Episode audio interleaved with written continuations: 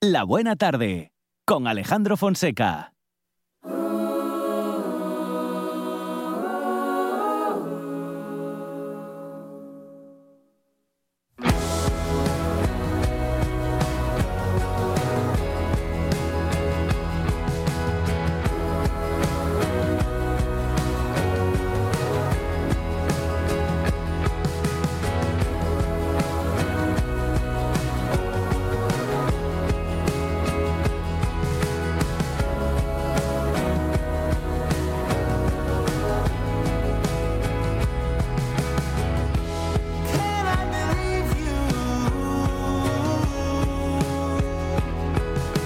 Vamos a hablar de las hojas y de la salud de los árboles y de los frutales. Bueno, y de, como decía más hace un momento José Manuel Pérez, de laderas del naranco. Y del para hierro. los oyentes que no estuviesen atentos o los que acaban de llegar, eh, bueno, que, Que eso de meter los clavos que lo de meter clavos en la no, tierra. no funciona. Oye, y lo de pulverizar con salsa de lentejas, supongo que tampoco funcionará, por aquello del hierro.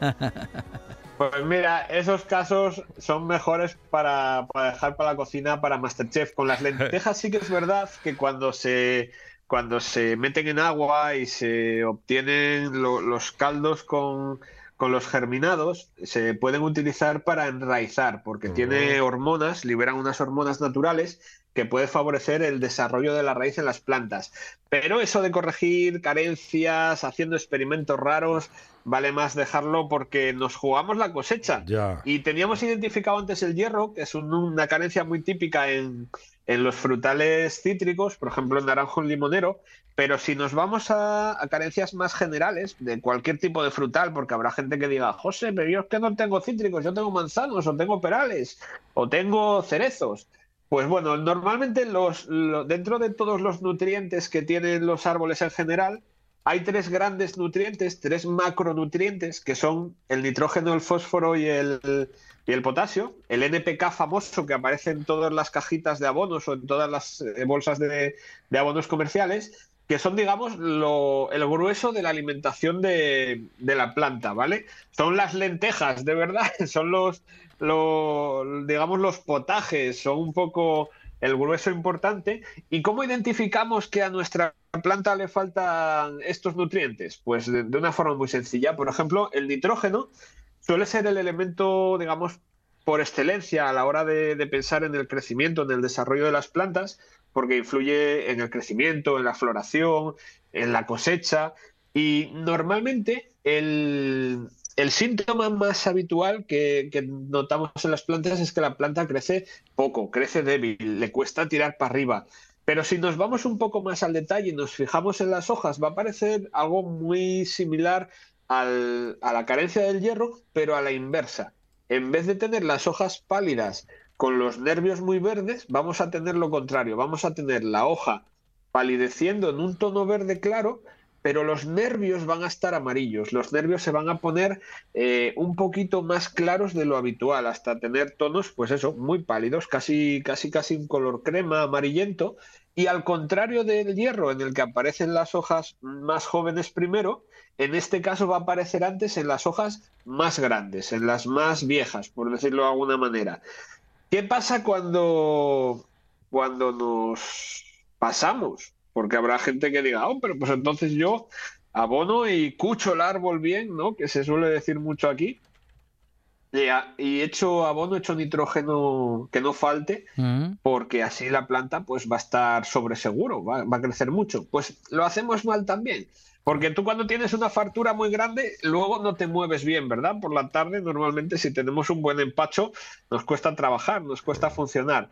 Y al árbol le pasa algo muy parecido. El árbol va a tener una brotación muy grande, va a tener muchos brotes, pero va a gastar tanta energía en brotar que no va a tener fuerzas luego para poder cuajar el fruto. Entonces vamos a perder cosecha.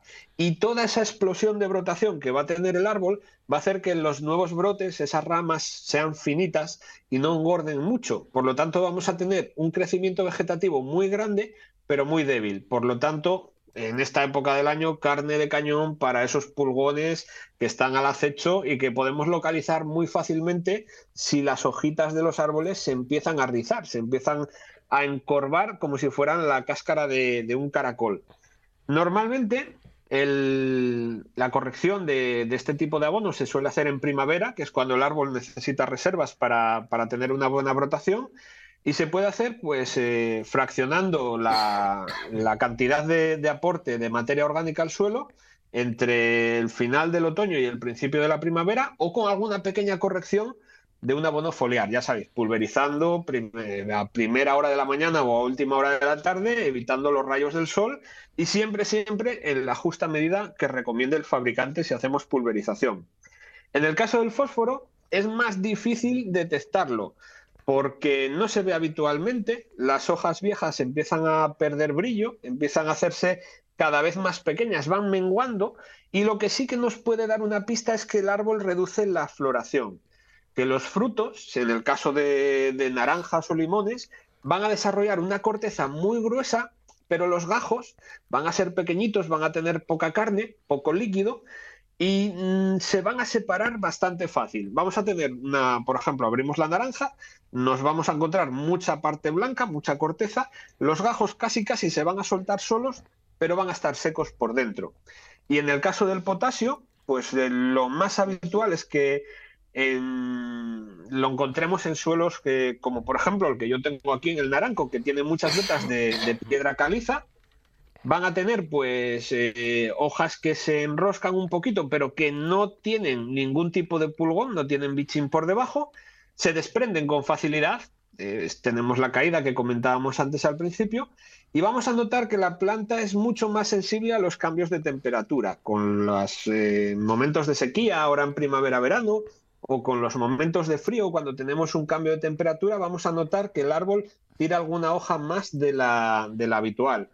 ¿Forma de trabajar esto? Pues hombre, las correcciones del suelo cuando tenemos piedra caliza son complicadas. Lo ideal aquí es elegir bien la variedad de frutal que vamos a plantar en una zona con estas características y si no, pues siempre podemos tener eh, pues un fertilizante que sea rico en, en ese nutriente y hacer pues un fertirriego empleando pues por ejemplo nitrato potásico pero normalmente lo habitual aquí es elegir si tenemos un suelo que sea muy arcilloso que tenga mucha veta de piedra caliza pues igual nos interesa más pues plantar unas frambuesas que se van a desarrollar bien que intentar meter a calzador ahí un cítrico no mm. Con el resto de nutrientes, pues depende un poco, porque al final es complicado sin hacer un análisis químico, sin hacer un análisis de laboratorio, conocer la es como si nosotros nos hacemos una analítica, ¿no? Tú puedes saber más o menos si te encuentras mejor o peor, pero un detalle completo de, los de, cómo estás, pues no lo sabes hasta que haces una analítica.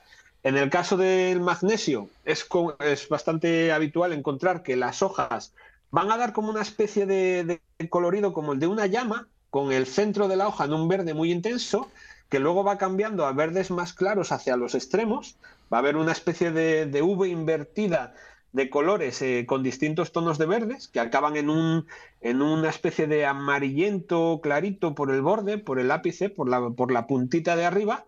Y vamos a ver que en época de cosecha pues disminuye el, rendimiento bastante, tanto en calidad como en cantidad. Vamos a tener frutos más pequeños y menos frutos. ¿eh? Y luego pues el resto de nutrientes pues los podríamos corregir simplemente pues con un abono eh, generalista o con, o con algún pequeño, una pequeña aplicación foliar.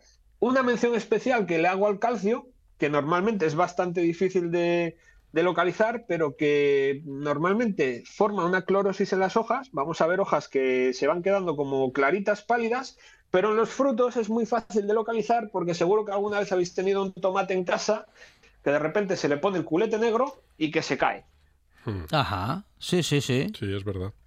Pues ese es el típico fallo que encontramos. En la, en la fruta es más difícil. En las manzanas, por ejemplo, podemos notar el, famoso bitter pit, ¿no? Que se, que se llama, eh, que es cuando cortamos la manzana y vemos que tiene como manchitas marrones por el medio, que son un poco más amargas. La, mancha amarga se conoce aquí en Asturias.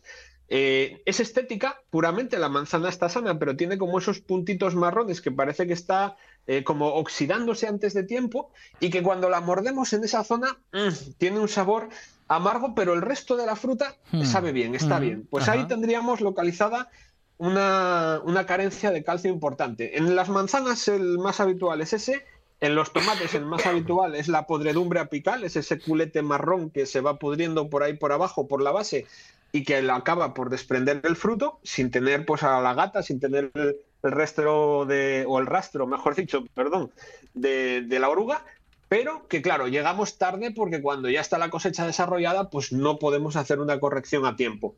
La forma de corregir nutrientes eh, de forma preventiva, como tal, no existe, pero yo siempre os digo lo mismo, si hacemos las cosas de una forma coherente, que al final sea el, tener un poco de sentido común en el huerto y hacer las aplicaciones de abono en su época, eh, finales del otoño, principios de la primavera, cuando sabemos que los árboles van a necesitar ese punto de nutrientes extra, pues no tendríamos por qué tener ningún problema. ¿Vosotros cómo soléis abonar? ¿Cómo soléis aplicar nutrientes en el huerto? Pues, ¿Cómo, suele abonar usted, mm, Fonseca? Yo no me, no me dedico a abonar en el huerto, no. No abona en el huerto. No. Yo espero a que pase la señora con la regadera y que le dé sol y cariño y que salga lo que Dios quiera, ¿no? Más o menos. más o menos, sí, sí, sí. Aplicamos compost y ya se verá. Bueno, pues ahí lo que tenemos que tener es un poco en esa aplicación, ya bien sea de compost o de eh, abono orgánico mineral que compremos en, saco o en, kilos, ¿no? Los que trabajan en huerto urbano pues suelen comprar paquetitos de kilo.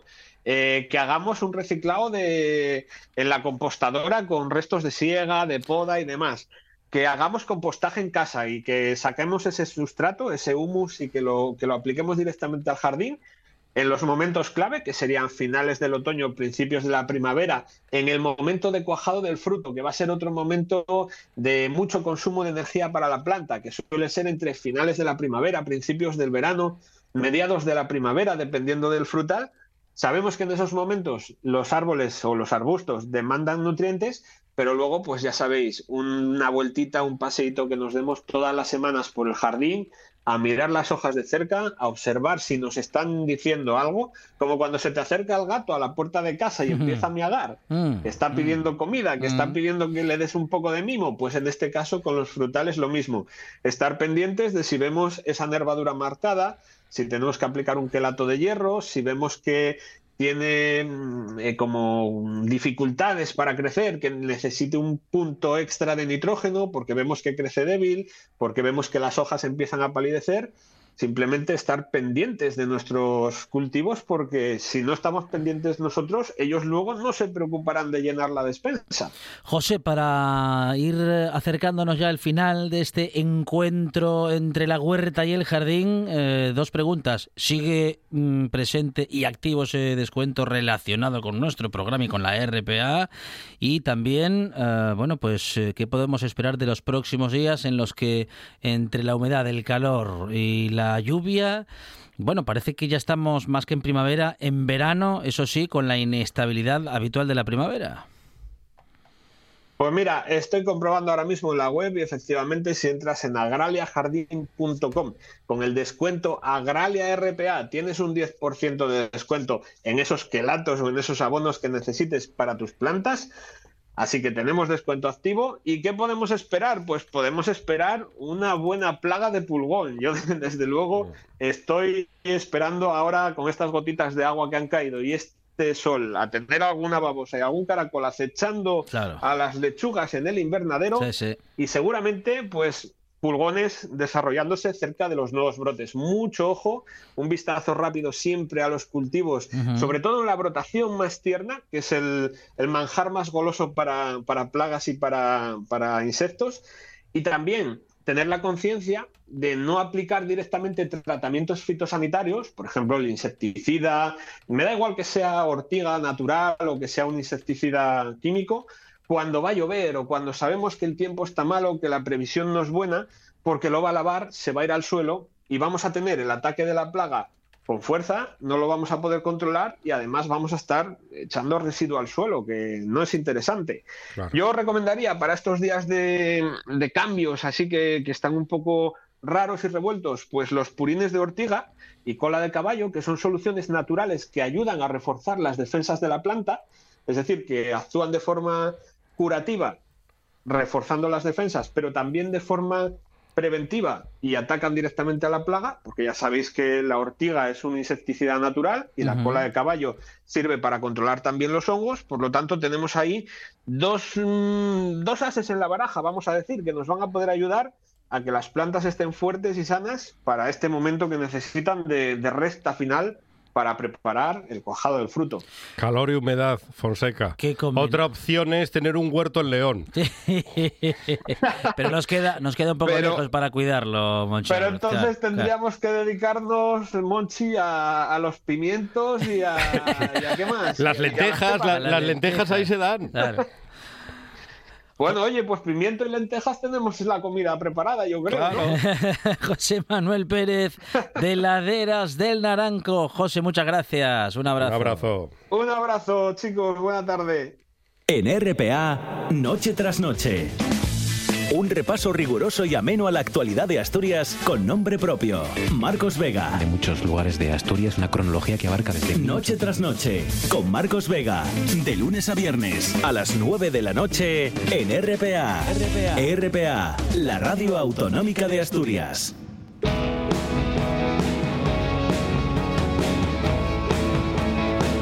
La buena tarde.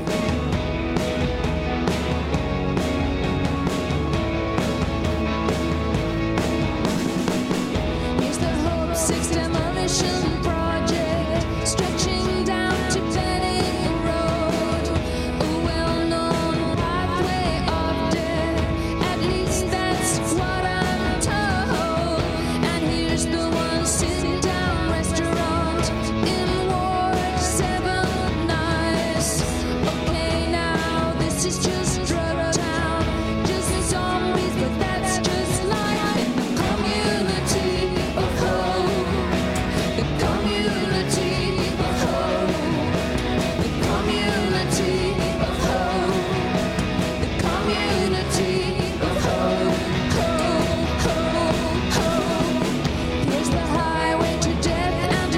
en estos minutos de historia tenemos en nuestros estudios a Andrea Fernández García, graduada en Historia por la Universidad de Oviedo, que en la actualidad está cursando el máster de, Género y Diversidad y ha comenzado también su doctorado. Ha sido premio a fin de carrera de Historia al mejor expediente académico de su promoción. Andrea, ¿qué tal? Bienvenida, enhorabuena. Hola, muchas gracias. Bueno, Muchas eh, gracias. y enhorabuena también para nuestros oyentes que van a tener ahora mismo el gusto de poder escucharte y de poder conocer, bueno, pues eh, algunas cuestiones que seguro que la mayoría de nosotros y de nosotras desconocemos. Y es eh, porque vas a hablar del protagonismo femenino en los caminos de peregrinación en la Edad Media. Y entonces, claro, la pregunta de rigor para empezar es qué papel tuvo la mujer en ese desarrollo de las peregrinaciones en la Asturias medieval. Sí, bueno, pues eh, a veces en solitario y otras veces de manera conjunta, y cuando en la documentación aparecen efectivamente en manera Mm, conjunta, generalmente aparecen acompañadas de sus esposos, eh, las mujeres adquirieron realmente un papel muy relevante muy importante en los caminos de peregrinación, por ejemplo, como promotoras de hospitalidad, ¿no? De fundaciones hospitalarias en estos caminos, en estos itinerarios de peregrinación, y también como protagonistas de donaciones pues dirigidas ¿no? a, a estos establecimientos de carácter eh, asistencial, tanto a través de la creación de centros hospitalarios eh, como también a través de estos donativos ¿no? dados a, a estos enclaves, a estos mismos, las mujeres ayudaron por una parte a ir pues poco a poco consolidando toda esa red hospitalaria, esa malla de hospitales, red también asistencial en torno a estos itinerarios que la Asturias medieval pues se fue generando sobre todo entre los siglos XI y XII y por otro lado contribuyeron por supuesto también pues a proporcionar a estas personas eh, más necesitadas los cuidados, el cobijo y el sustento necesitado eh, o necesario para continuar si así lo querían y, y requerían eh, su camino.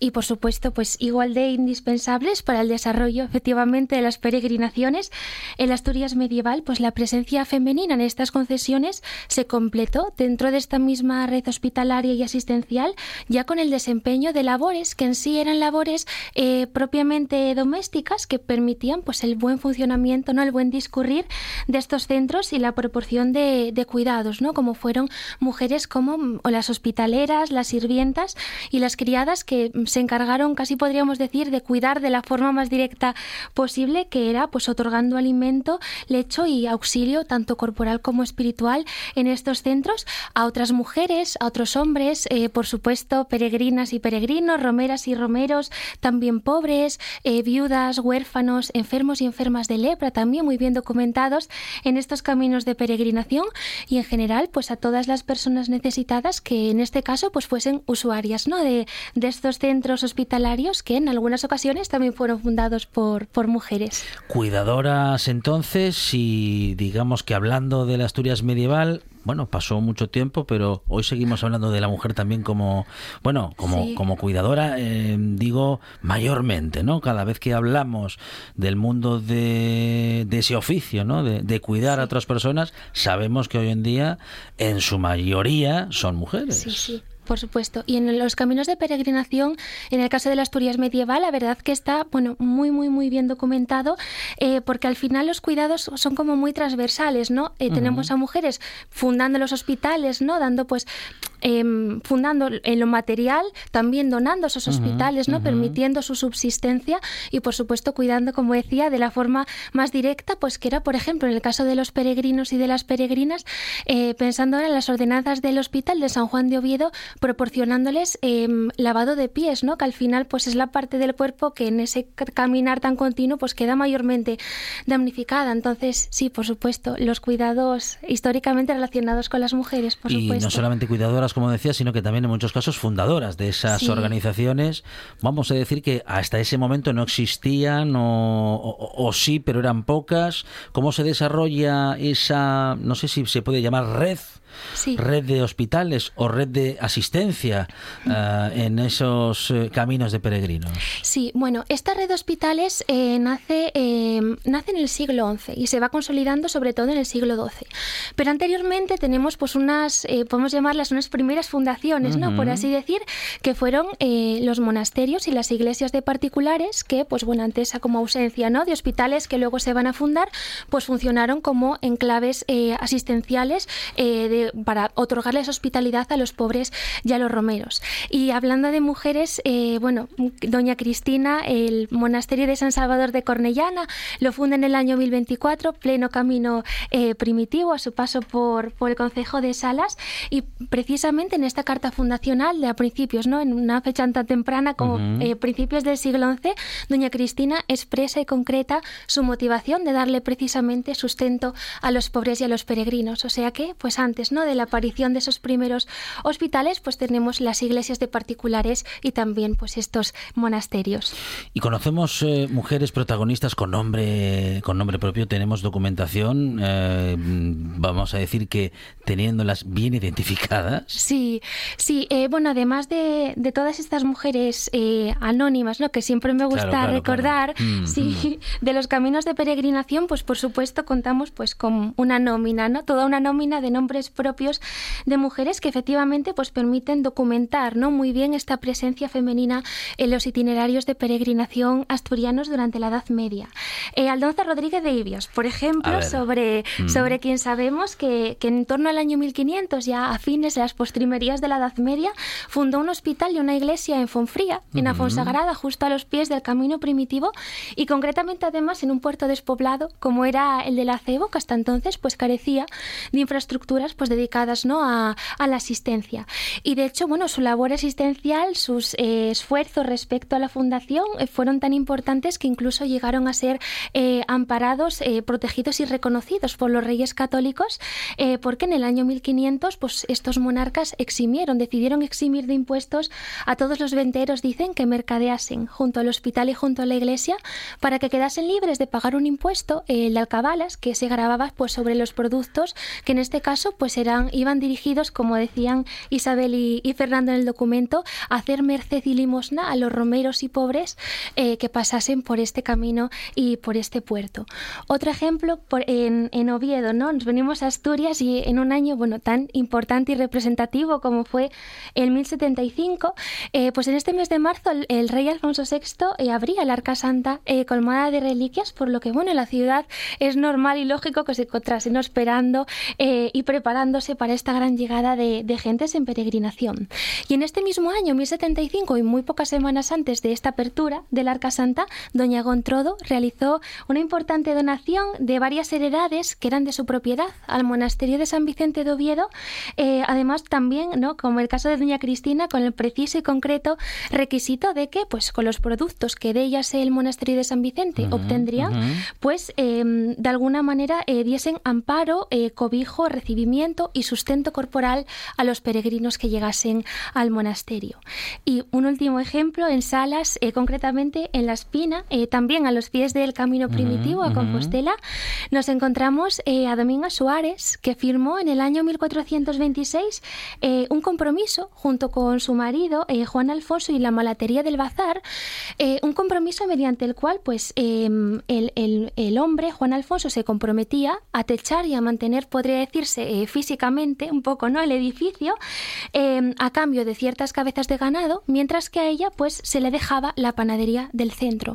Por lo que, bueno, al, a Dominga Suárez no se la relaciona directamente ¿no? con ese oficio de hospitalera o de sirvienta, pero sobre ella pues, recaía una parte esencial ¿no? de la asistencia a los enfermos, que era el aprovisionamiento de pan y, por tanto, pues el sustento alimenticio. Y esas eh, mujeres fundadoras, vamos a decir que de hospitales, porque bueno, les decimos hospitales ahora Sí. o lugares de asistencia para los peregrinos, pero seguramente ni el nombre, ni la descripción, ni ese concepto entonces eh, eh, existía, no se habían desarrollado, pero en todo caso has nombrado unas cuantas como, bueno, pues como fundadoras, vamos a decir que de hospitales o de lugares de asistencia para peregrinos, pero seguro que tienes alguna preferida entre, entre todas ellas. ¿De entre hospitaleras o...? Sí, sí. Mm, hospitaleras, pues yo casi que me quedaría con Adolfo Rodríguez de Ibias, porque yo creo que bueno su, mm, su fundación es muy importante en el sentido de que al final ella eh, funda en un, en un puerto despoblado, ¿no? Como es el acebo y al final, bueno, un paso de montaña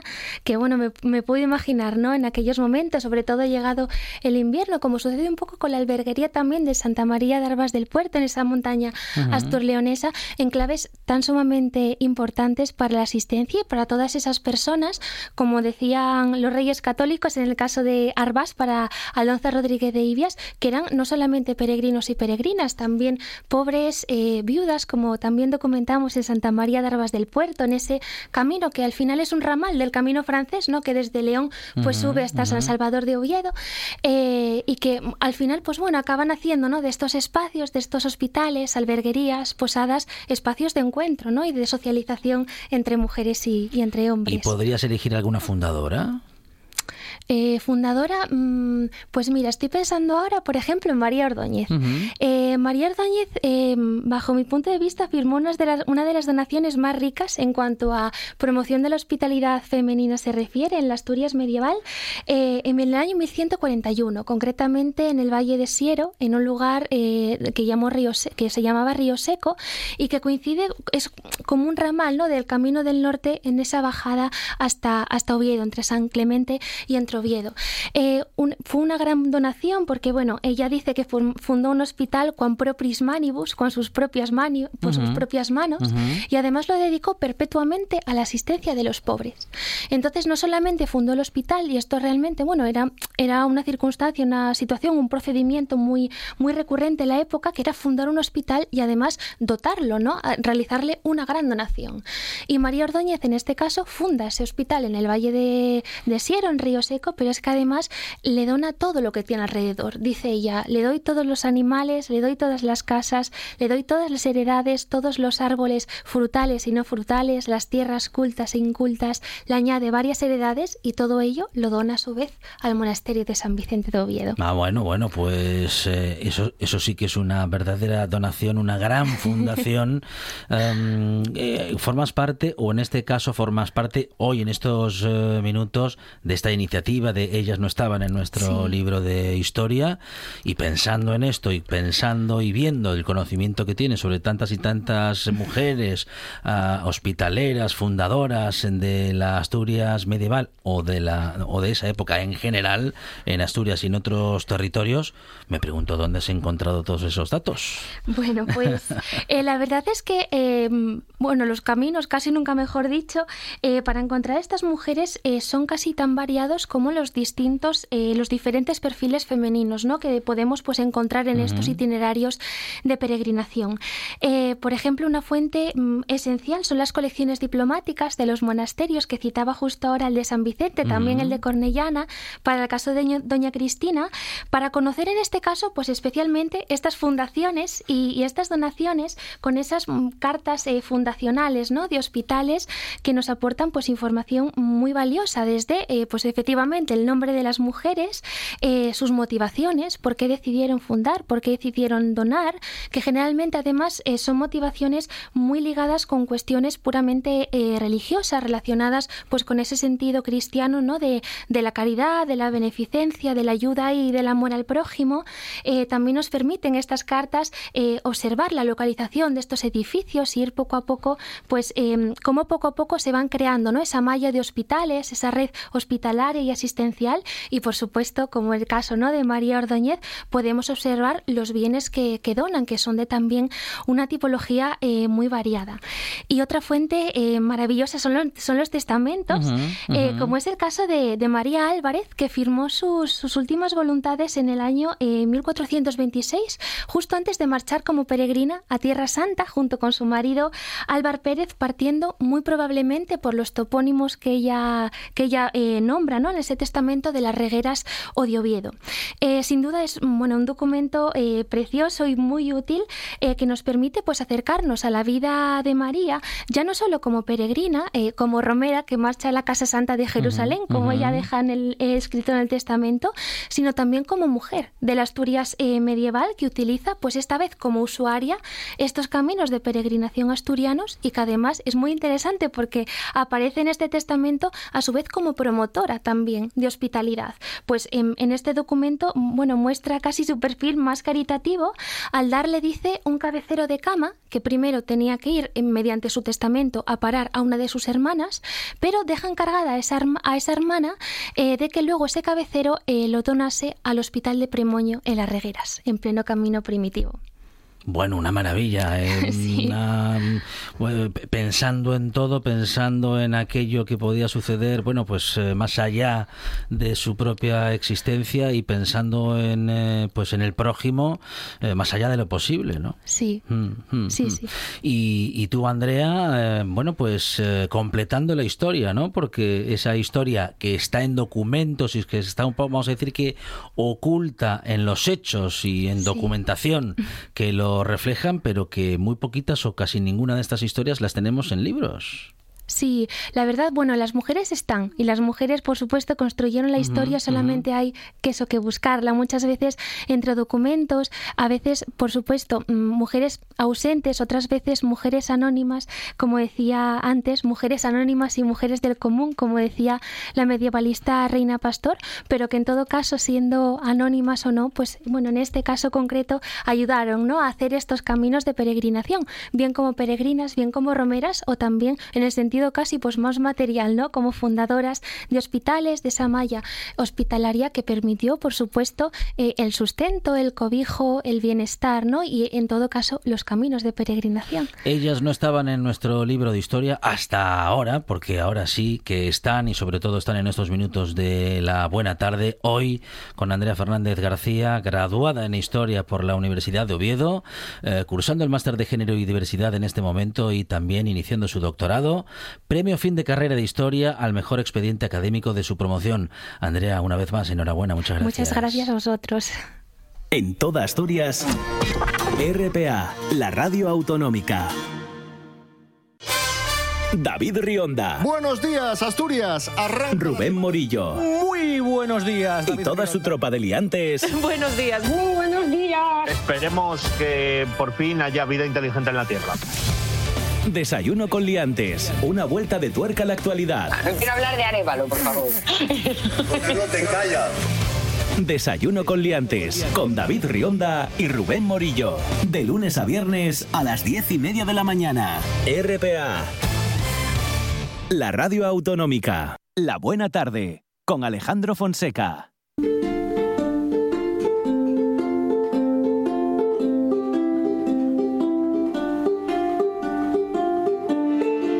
Dende el aledaño Astura la Astúrica Augusta, alcuentras el Castúo, el montañés o la Fala. Dende los godos a la francesada, el mirandés y el sanabrés van percorriendo el camín que taracen los ríos Nalón, Sella, Ebro o Duero. Aliente mil regatos de una lingua milenaria, la asturiana.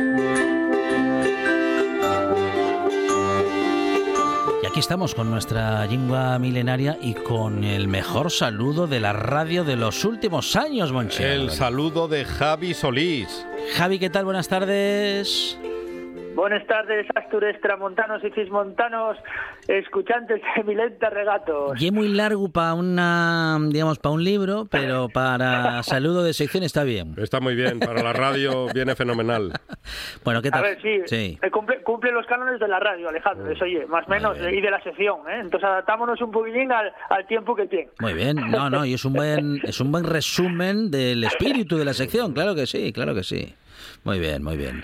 Bueno, Javi, ¿con qué, con qué vamos hoy a ilustrar nuestros usos y costumbres?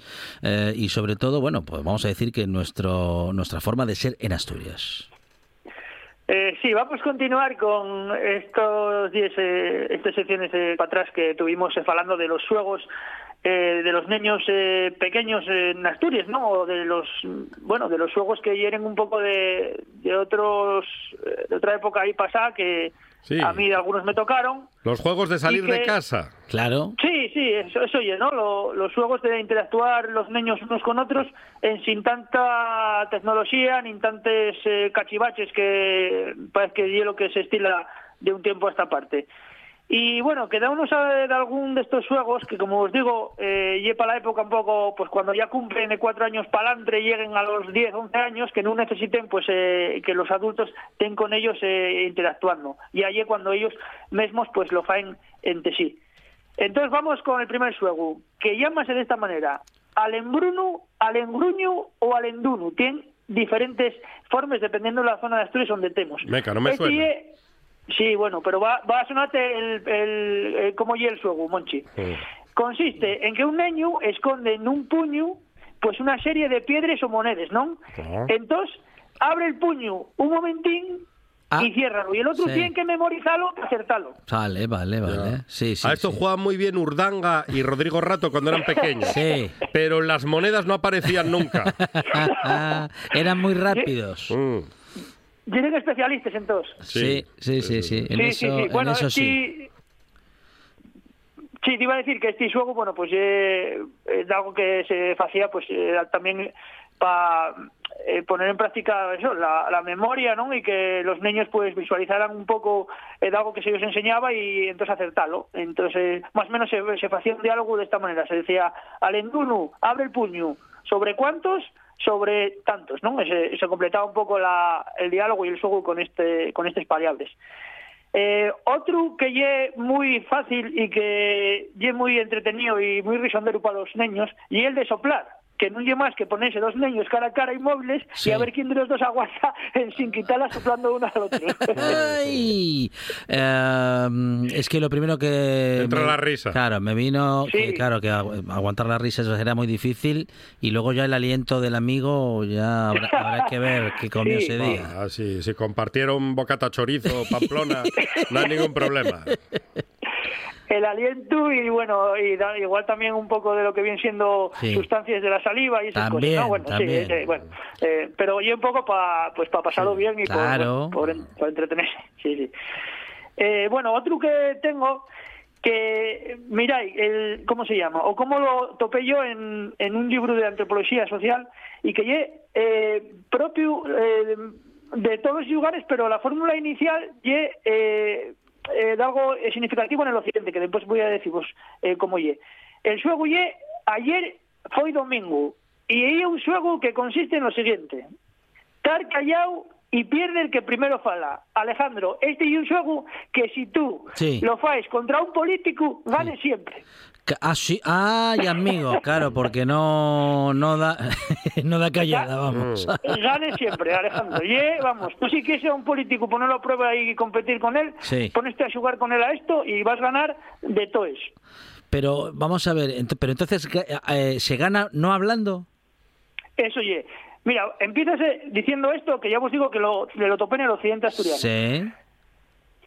Ayer fue domingo, de Zanzarapicu, de Picu de Gallo, de Gallo Morteru. Pasó por Oviedo con un carro mocos, el otro de chochos. El que primero chille, papa los tos, menos yo, que soy el rey de tos. Y entonces, a partir de ese momento, callábase. Y el que primero no lo aguantaba sin decir nada, y era el que perdía. Bueno, y es un juego que, que yo sí lo, lo, vamos, lo experimenté muchas veces diciendo a ver quién es el primero que está sin decir nada, ¿no? Más o Le, menos. le cuesta a los políticos y a los locutores de radio. Que es que yo iba a decir que eh, a ver, La, a ver quién la gana. gente de la radio le va a Claro, tener difícil es en este juego. Es que vamos.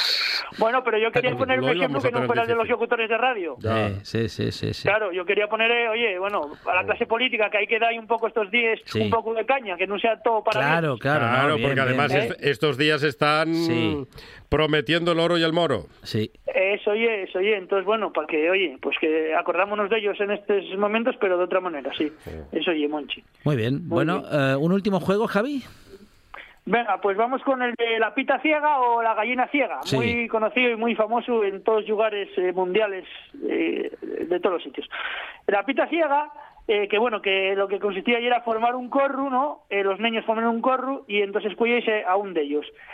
Tapen y los huellos con un trapo, por ejemplo, y consistía en que este que tenía los huellos tapados eh, iba buscando algo o a alguien, ¿no? Tenía que identificar y de esta manera pues bueno pues eh, eh, era pues, muy sondero se, se pasaba pasándolo muy bien porque tenían que intentar pues adivinar a quién estaban eh, agarrando pues eh, tocando ahí la cara o lo que fuera no o otro tipo de de bueno de cosas que fueran a buscar y demás. Entonces en esto consistía el juego de la pita ciega o la gallina ciega que es muy muy famoso vamos. No hace falta tampoco explicar mucho, mucho más en qué consistía este juego Con Javi Solís en el Milenta Regatos en esta buena tarde siempre nos acercamos a nuestros usos y costumbres y lo hacemos, en este caso lo hemos hecho hoy, con nuestros juegos del pasado. Bueno, algunos todavía, igual, quién sabe, a Se puede seguir jugando. algún neno, eh, Mm. alguna nena lo puede jugar todavía, eh, pero bueno, más eh, son más bien esos juegos que solíamos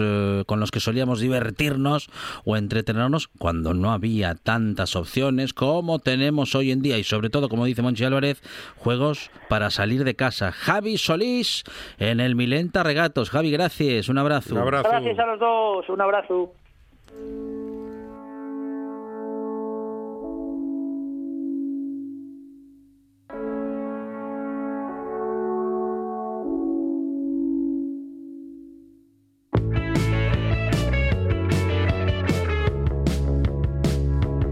Buena Tarde con Alejandro Fonseca. Hazlo sin pensar y sin pensar cómo se mueve el universo, cómo flota en el espacio, cómo vamos a toda velocidad sin darnos cuenta, avanzando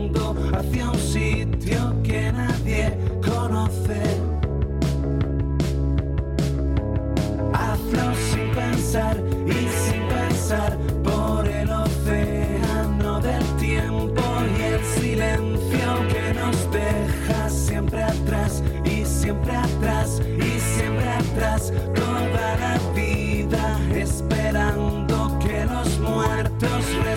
Bueno, y hablamos ahora de la censura en nuestro país y de su historia, sobre todo, porque vamos a hablar ahora con la directora del Instituto Universitario Feijó de Estudios del siglo XVIII en la Universidad de Oviedo, Elena de Lorenzo. Elena, ¿qué tal? Buenas tardes.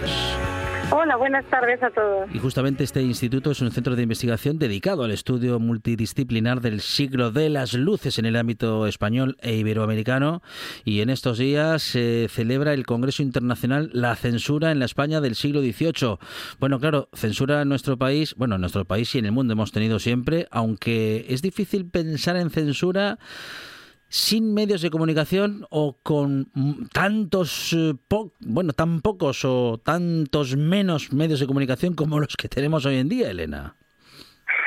bueno, esta es precisamente una de las cuestiones que, sobre las que nosotros eh, estamos trabajando y que más vislumbramos al hacerlo. Quiero decir, nosotros trabajamos sobre la censura en el siglo XVIII, pero nosotros más allá de plantear cómo funcionaba este sistema, pues es evidente que todo sistema de censura previa se parece y como bien decías, la censura ha existi- ha existido no solo en España, en Europa, eh, durante siglos, ¿no? Desde el siglo XV en manos de la Inquisición y en este país hasta finales del siglo XX.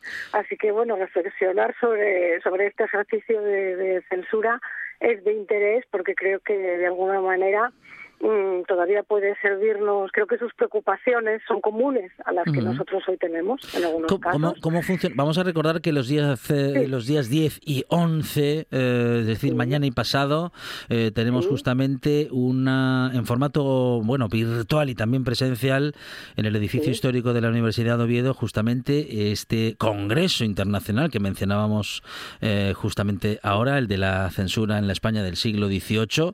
Lo recordamos mañana y pasado. Um, Elena, hay que apuntarse, hay que reservar plaza.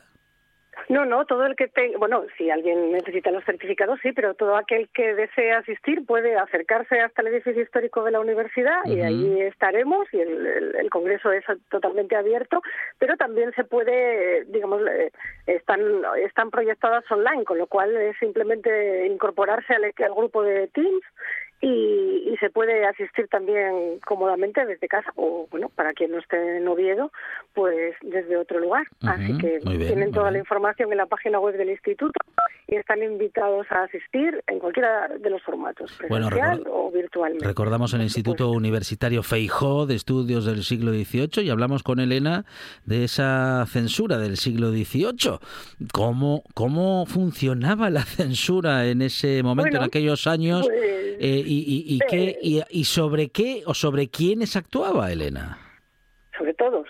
Todo libro que quisiera Claro. verse publicado, también un periódico, lo que fuere, de todo el medio escrito, estaba sometido a proceso de censura. Lo peculiar y propio también, muy propio de la Ilustración, es que ese sistema de censura previa en el siglo XVIII pasa a ser ejercido no por la Inquisición con criterios religiosos, sino por el Estado. Es una censura gubernamental y eh, lo que hacen es organizar, claro, a la altura de la segunda mitad del 18 ya el volumen de libros que se publicaran era muy grande, entonces se organiza una maquinaria que funciona muy muy bien, digamos, que está perfectamente eh, organizada en la que pues un autor pedía licencia para imprimir una obra y ese manuscrito el Consejo de Castilla lo pasaba a censura de instituciones censoras de prestigio académico, como si el libro era de historia, pues a la Academia de la Historia, si el libro era de carácter literario o era una traducción a la Academia Española, si era de medicina,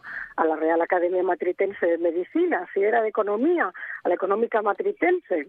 Es decir, que bueno, había unos censores que se suponía que tenían un nivel, una capacidad para valorar Ujú. si ese libro podía ver la luz o no. Y además el sistema ya era por pares, como hoy en las publicaciones científicas. Ya había dos censores que tenían que ponerse de acuerdo, digamos, y emitir un único informe. Y luego además las propias juntas de esas academias velaban, digamos, porque eso se hubiera hecho con rigor y tal.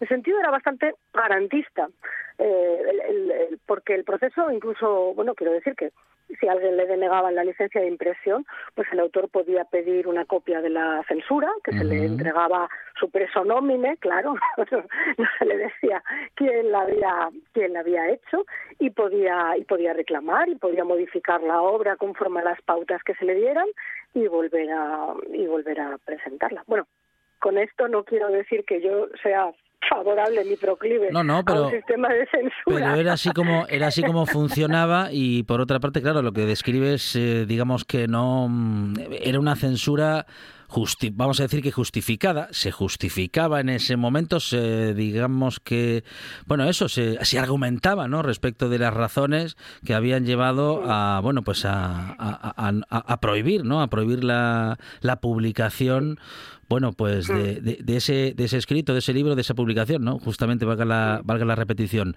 Eh, claro, porque en esas publicaciones se podía estar hablando en contra de los poderes establecidos y seguramente eran esos poderes los que ejercían la censura, como siempre.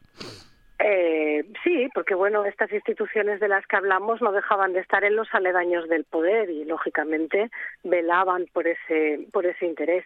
En cuanto a las cuestiones problemáticas, sí, siempre han sido evidentemente las cuestiones políticas, ¿no? Si en una obra de teatro se, al autor se le ocurría plantear un tiranicidio, pues la obra tenía pocas posibilidades Claro. de llegar a, a las tablas, ¿no?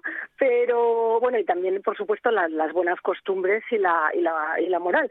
Pero, por ejemplo, en esos dos casos se ve de una manera, yo creo que bastante evidente, que en realidad, digamos, aunque nosotros no nos vayamos al siglo al siglo XXI, eh, eh, ciertas, eh, digamos, no lo voy a plantear en términos de censura, pero sí quiero subrayar que en todas las sociedades democráticas, al artículo en el que se establece la libertad de expresión, ¿no?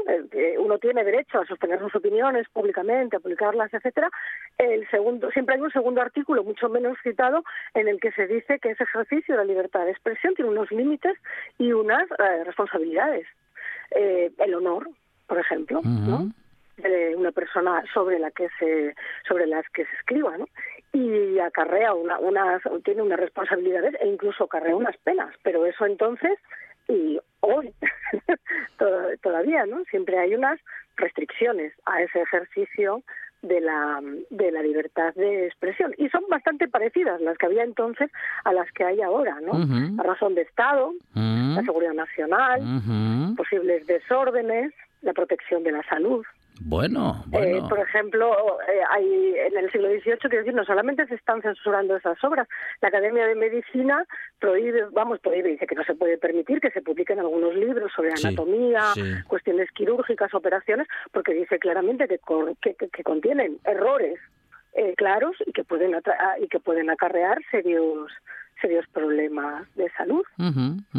Y, Bueno, tanto, en- no fíjate, en ese, en ese caso, en ese caso casi que podía estar justificada y era buena la censura, porque si se publicaba con errores algún tema médico, pues podía efectivamente se podía efectivamente llevar a bueno pues a más mayores problemas de salud si, si se aplicaba, pero claro, ahí sí que a lo mejor encontramos una buena razón, pero en otras cuestiones, vamos a decir que menos concretas, ¿no? Como la seguridad nacional, eh, en ese tipo de razones encontramos, bueno, menos justificaciones y más censura. No, no digo que encontremos justificaciones, digo que encontramos paralelismos. Claro, claro, claro. en la cabeza. Bueno, justificaciones quiero decir respecto del contexto, ¿no? Eh, histórico Claro, y en aquel momento, ¿no? Sí, sí, sí, sí, sí.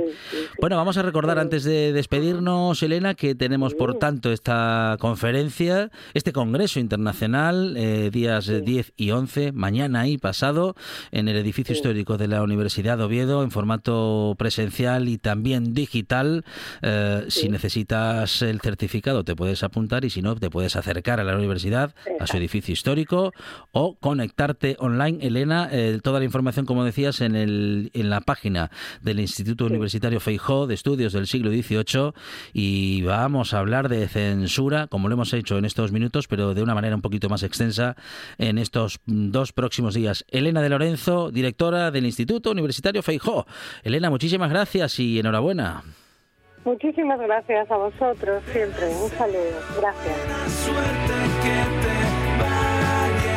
Esta última historia nos despedimos. Llegan las noticias de las 6 de la tarde, tras lo cual vamos a recorrer Asturias con Arancha Nieto en el directo Asturias. Nosotros regresamos mañana aquí a RP a partir de las 4 de la tarde mañana. Más buena tarde y más radio.